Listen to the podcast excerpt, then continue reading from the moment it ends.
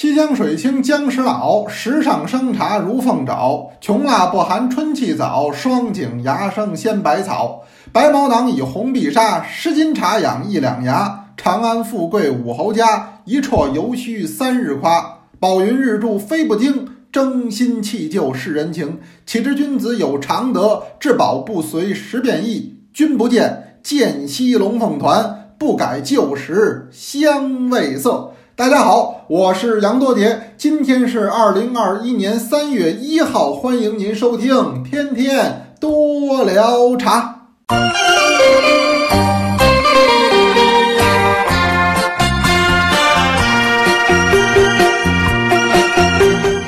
是三月一号吧？我都不敢相信。您说这日子过得多快呀！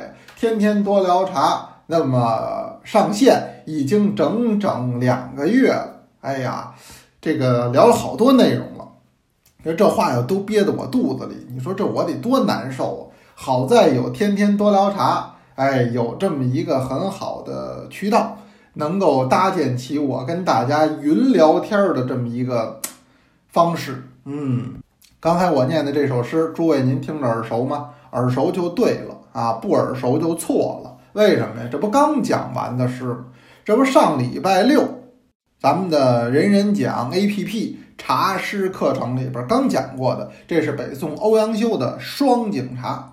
欧阳修呢是个大名头的人，我怎么判断他的这个名头大不大呢？那就是一个标准，就是他有没有入选咱们中小学的课本。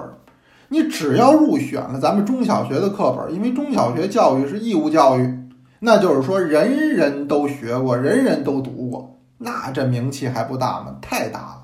欧阳修就是如是，哎，都学他的这叫什么《醉翁亭记》。这个《醉翁亭记》像我们那会儿都是必备。现在的，人有人跟我说，好像有的版本教材改选读了，不好。我说不好，为什么呀？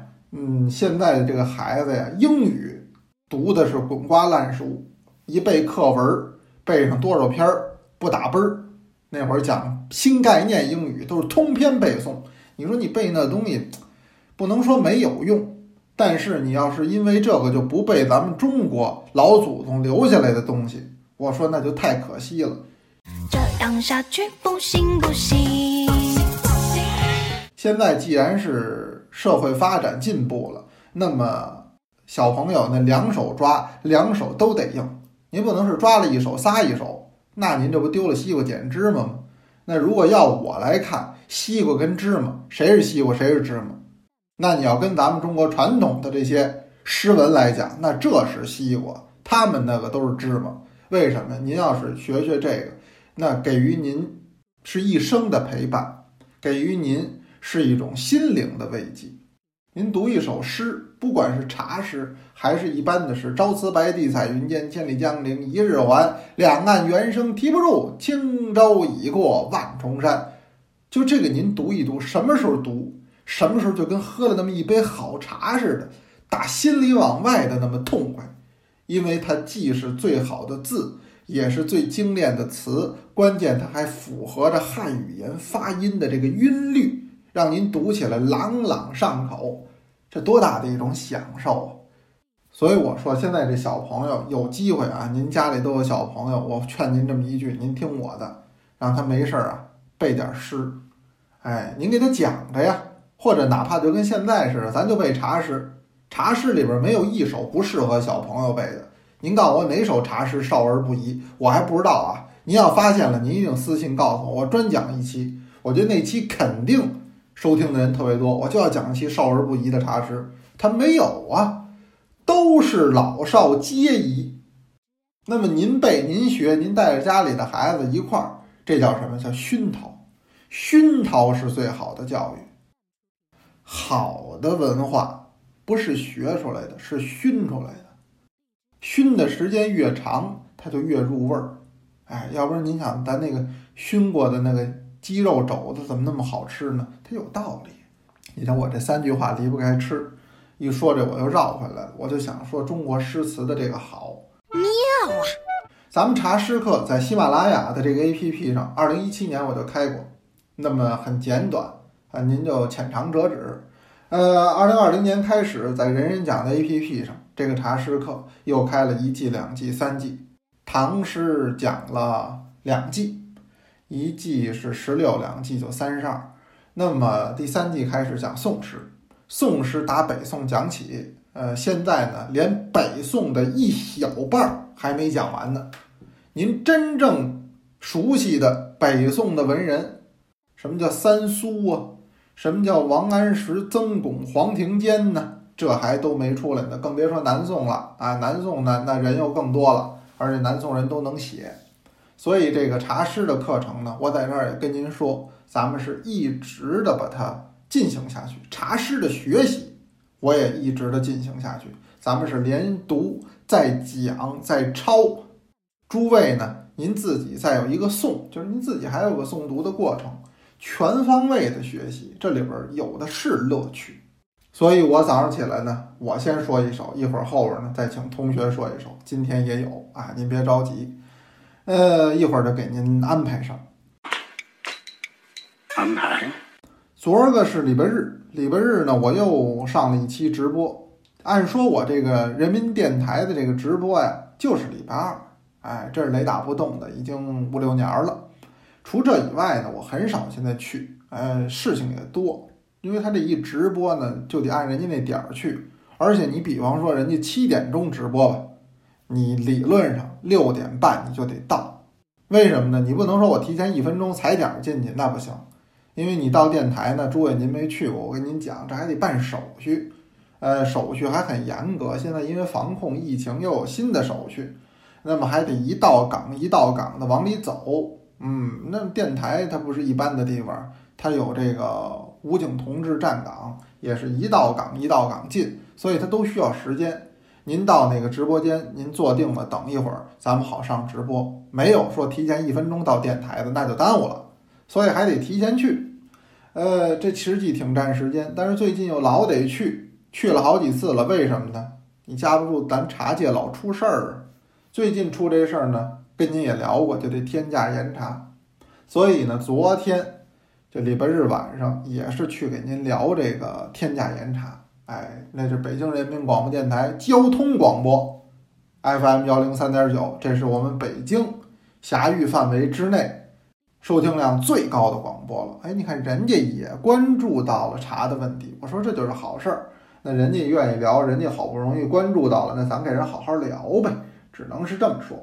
所以那天又去了一回，这个天价的盐茶呀，呃，真正是成问题，那价格是真高。你看，就前段时间报道出来那个文章哈，说这个三万以上七八十款，十万以上的十多款，还有的那个顶级的都卖个四五十万一斤呐，一斤茶叶卖四五十万哎呦，这一个农副产品卖这么高的价格，那人参估计也不行。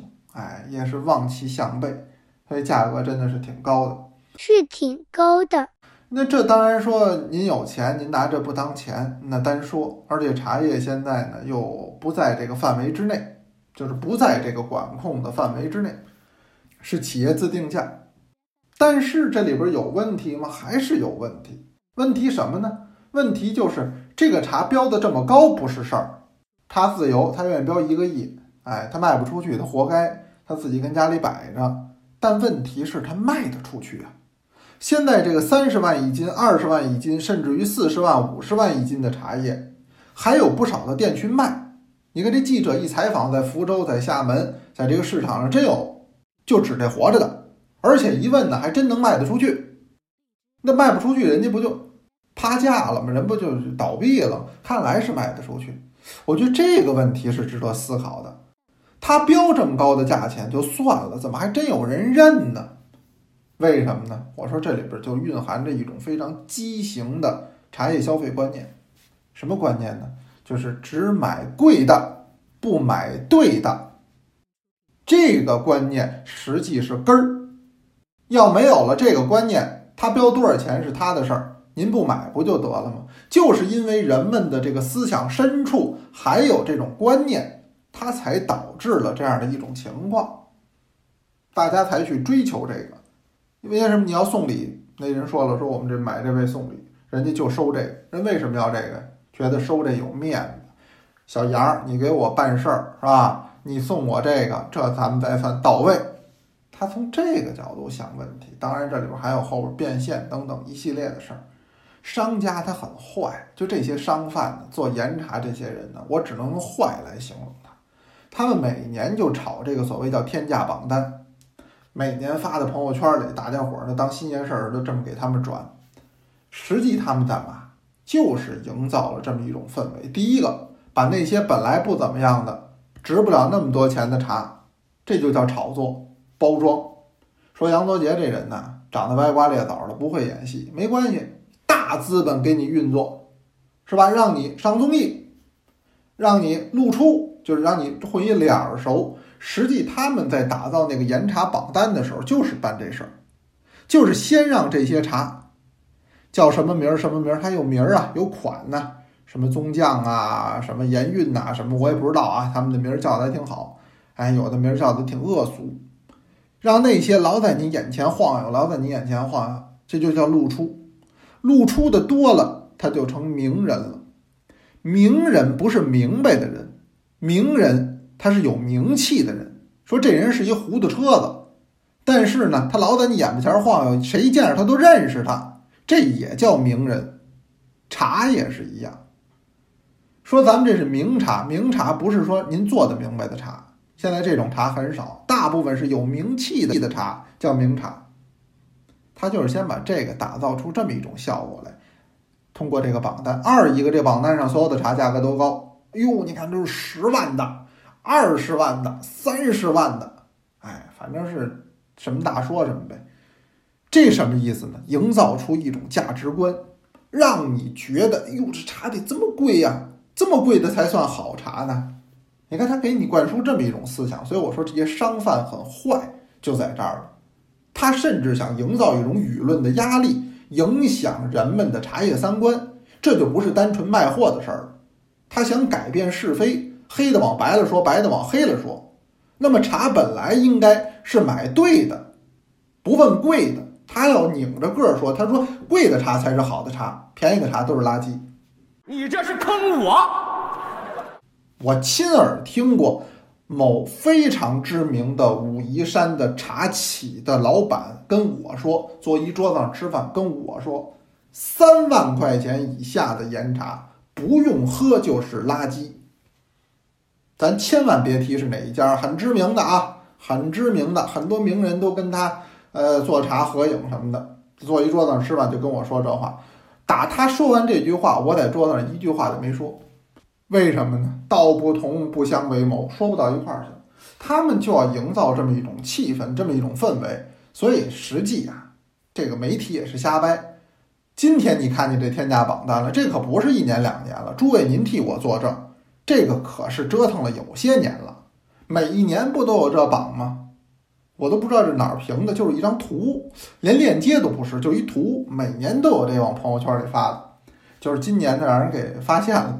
或者让人给关注了，这一下呼啊，那各种媒体呀，呃，各种部门啊，哎，也都来关注了。实际您就说媒体不懂就算了，那么福建当地的茶叶部门也不懂吗？也不知道吗？不都是茶圈中人吗？谁不看朋友圈啊？你没瞧见过？你怎么今年才知道管呢？我这话说的可就有点犀利了。所以您知道我聊天呢，有的时候就容易这样，是吧？得罪人也就在这儿了。很多人家说杨老师来做期节目吧，我都得先问人家。我说您这儿有什么不让说的？我先听好了，是吧？我想说的话是不是都能说呀？要不是我也不去，你费不了那劲。实际情况不就是这么回事儿？您说这不完全背离了咱们中国茶的基本核心原则了吗？那您陆羽在《茶经》里怎么说的？您看我写这个《茶经新解》《茶经新读》这两本书，我都反复的引过这句话。茶什么呀？他最宜精行俭德之人，这四个字用的好啊！老羡慕人家日本，日本有四个字和敬清寂，咱们也能四个字儿精行俭德，这是打陆羽茶经里来的，这不算过分，这这不是自己编的。那您倒办呢？您倒按这标准来践行啊！精行俭德，这个俭字不是说的很清楚吗？那怎么大家就办不到呢？怎么都办不到呢？这个古人对于茶都认为饮茶是一件有德行的事儿，是有德行的人办的事儿。饮茶不是奢靡，饮茶是朴素生活的代名词。以前都这么认为，这跟今天您说这不大差离格了吗？说到这儿，给您讲个故事吧。哎，要不然今天咱光聊这沉重的话题了，得讲个小故事。这故事实际是《茶经》里的故事，说的是谁呢？说的是陆纳，接纳的纳，绞丝旁一内。陆纳这个人啊，陆羽呢还亲切地称他为元祖。为什么呢？陆羽不也姓陆吗？实际这他是玩笑了，因为他那个陆呢，他是摇卦摇出来的，鸿渐于陆，其余可用为宜。他给自己起名字，他根本不知道自己姓什么，他找这里边一个字儿，他说他姓陆。但是你看陆羽写《茶经》的时候还写元祖纳，就是我的元祖，我那老祖陆纳。怎么叫老祖呢？陆羽是唐代人，这个陆纳呢是晋朝人，这俩中间差着好几百年呢，这都不是曾祖以上的这辈分了，这就差的太多了，所以叫元祖。我今儿就给您讲一个陆纳的故事。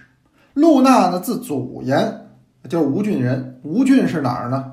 吴郡就是今天的江苏苏州。我原来就说过，苏州这地儿出名人。我在苏州，尤其是吴县，我去的时候，小小的吴县就多少名人。陆纳也是那儿的人。史书给他的记载是什么呢？叫少有清操，就是操守非常的清白清洁。后边这四个字太难了，叫贞利绝俗。贞呢，贞洁的贞；利是厉害的厉。说这人真厉害，就那利字儿，贞利绝俗，什么意思呢？就是说他操守正道，不失常节，这个是对一个人很高的评价了。您说谁要是一辈子最后能混上这四个字，叫贞利绝俗，我说那就是相当高洁之人了，那可以说是品德相当好的人了。陆纳就是这么一个人，所以陆羽呢也愿意尊他为元祖。为什么呢？那露脸呢？谁找这祖先也得找露脸的，对不对？您说我们姓刘，我姓刘，您谁的后代？那我们刘邦的后代呀，汉高祖刘邦是吧？实不行，咱刘备的后代也行啊。这也是昭烈帝呀，也是一朝人王地主啊。要后来一问您，您谁的后代？我们姓刘，我们大太监刘瑾的后代啊。那大太监刘瑾能有后代吗？再说了，他也不是露脸的人物啊。那大奸臣呢，就没人往这儿认了，所以谁认也得认一露脸的，对吧？陆纳他本身就是魏晋时期大名士，是人格操守都相当好的人。这个故事讲的什么呢？讲的就是陆娜那会儿当吴兴郡的太守，那么有另外一个官员姓谢，叫谢安。谢安呢，当时的官职是魏将军，魏将军谢安呢。就想过府拜望陆娜，因为陆娜第一方面他是官员，二一方面呢名士，那当然人家都想结交他，呃，都想拜会他。按今天的话说，向您学习，向您致敬，都有这么点想法。所以呢，这个谢安就提出来了过府拜望。啊，这个人上层人物之间没有说推门就进的。呃，一般都得先过帖。怎么叫过帖呢？就是我要去看您了，这首先我就得先知会您。呃，这样的话呢，您才有准备。说那还准备什么呀？关键就是仪容仪表。那这是官员，这不能穿一背心儿裤衩儿，拿一大扇子门口一蹲。哟，老张来了啊！那是咱们胡同里二哥，是吧？这个他们就不行了。您是什么级别的官员来？是同级的，是高级的，是低级的，有不同的礼仪，有不同的接待，穿不同的衣服，嗯，这个是有礼教管着的。所以呢，这个魏将军谢安呢想去拜访陆纳呢，就跟他说了，哎，就说我们想去看望您。露娜说：“来，好啊，欢迎啊。”说完了以后呢，没下文了。嗯。那他这侄子就奇怪了，他这侄子呢是他哥哥的孩子，叫什么呢？叫陆处，哪个处呢？这字儿还是个不太常用的字儿，单人旁一个叔叔的叔，这念处。露娜的侄子叫陆处，就在府上，跟他叔一块儿住。哎，他觉得叔很奇怪、人家谢安要来，您怎么没准备呀、人都告诉您要来了，是吧？谢安也不是一般人。昔日王谢堂前燕，飞入寻常百姓家。姓王的、姓谢的，在魏晋时期是大望族。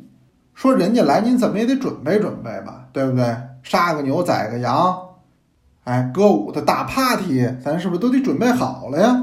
你说我这叔真是不知道怎么想的，他也不敢问，那不敢问你就待着就得了，他不，他自作主张，他跟西人说准备饭，按我说的，大排宴宴，很盛大的这么一桌的酒饭就准备下来了。露娜不知道啊，露娜有事儿忙，她哪知道府里那么多事儿？哎，到日子人家谢安可就来了，过府拜望露娜。露娜呢，心中有数，哎，说谢大人您请坐，来看茶。茶端上来，又端上了两盘果品，完了，就这些，其他的什么都没有。他侄子陆处在边上一看，呵，你看怎么样？我就说吧，幸亏我给我叔准备了，要不然你说这多失礼呀、陆处呢，赶紧的下去，快快快，把我准备那抬上来。他都准备好了，我刚才说了，他准备大排宴宴呢，还有山中走兽、云中雁、陆地牛羊、海底鲜，没有他不准备的了。把这些都往上这么一拿，谢安呢，人家做客啊，人家就跟这吃啊喝呀。露娜呢，没说话，没说话。为什么没说话呢？这儿有客人呢，甭管这儿满意这儿不满意，不明就里，这怎么回事？不知道，没有当着客人问他，那不是丢丑了吗？所以呢，露娜就这儿陪着。这顿都吃完了，都喝完了，事儿也谈完了，俩人这也见了面了，给谢安送走了。露娜回来了，回来问他侄儿为什么呢？说：“陆处，我问你，你这怎么回事？”陆处高兴了，说：“您看怎么样？今儿咱这事儿办得漂亮不漂亮？人家谢安谢的人来了，您呢就给准备点茶，准备点果儿，这哪行啊？我给您大排宴宴，咱们来一个大型的 party。哎，咱们这礼数多周全，多有面儿啊！”露娜一听，哦，这么回事儿啊！来，快点儿赏我这侄儿。那位说赏什么呀？赏四十棍。我的天哪！打呀啊！兵了梆啷上去就让人打四十棍子，给这陆处给打急了。说叔，你讲理不讲理啊？啊，客人来了，你不准备酒宴，我帮你都准备好了，人家吃完了，一抹嘴走了，你揍我四十棍儿，凭什么呀？这露娜怎么说的？说就你小子呀，你小子不能给你叔叔我增光添彩，这也就算罢了，谁让你是我侄儿呢？可是你不帮正忙，帮倒忙，你怎么还要玷污我清白的操守呢？你怎么这样呢？原文写：“奈何秽舞夙夜？秽呀，就是污秽的秽，玷污，玷污我清白的名节。”刚才我说了，露娜是什么人呢？露娜是真力绝俗之人，那是少有清操之人，所以她不要用这种酒肉去结交同僚，她也不过这种奢侈的生活，所以她这个府，凡是待客，那么就是茶果而已。打这儿往后的就跟他侄儿说，甭管谁来，你记住了，就我说这两样，茶果而已，别的不给。那这要搁到今天，我跟你说，这个露娜呀，还得再多嘱咐他侄儿一句：茶果可以上，但是注意别上武夷岩茶。为什么呢？武夷岩茶呀，比那两桌子酒都贵，那不更得会我夙夜了？当然，这是一句玩笑话，只是通过这个事儿跟您说，茶自在中国文化中出现之日起，那么既是精行俭德之人所钟爱之物，那么喝茶、爱茶这件事儿，也反映出一个人精行俭德的高尚操守。那么时至今日，在这些个利欲熏心的商贩的作用之下，把茶变相包装、改头换面，已经慢慢脱离了中国茶文化的本质。我想，这个才是在天价岩茶这件事儿背后一定要引起大家注意的事情。我这小故事呢，给您讲到这儿。那后边呢，还是听咱们同学呀，来给您这个说，说什么呀？茶诗呗，这是咱们的特色呀。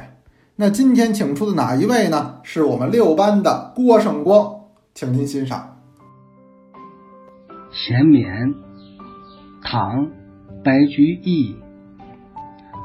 暖床下卧日熏腰。一觉闲眠百病消，近日一餐茶两碗，更无所要到明朝。哎，我跟郭同学，我们之间是有缘分的。为什么呢？我在成都，在这个寺庙里，我愣跟他见了面了。您说这多不容易，而且人家也是专门赶来啊，还不是在成都市，在边上开车赶过来的。我们愣见了一面，这一回我们还一起共进了素斋，哎呀，想想都觉得好。呃，他读的茶诗也很好，也欢迎呢他继续给我们投稿。您选您自己喜欢的哪首都行，没问题。我也欢迎其他同学来给我们投。那有问也有答，天天多聊茶，我这聊的就不少了。咱们明天接着聊吧。同学们，快来投稿哦！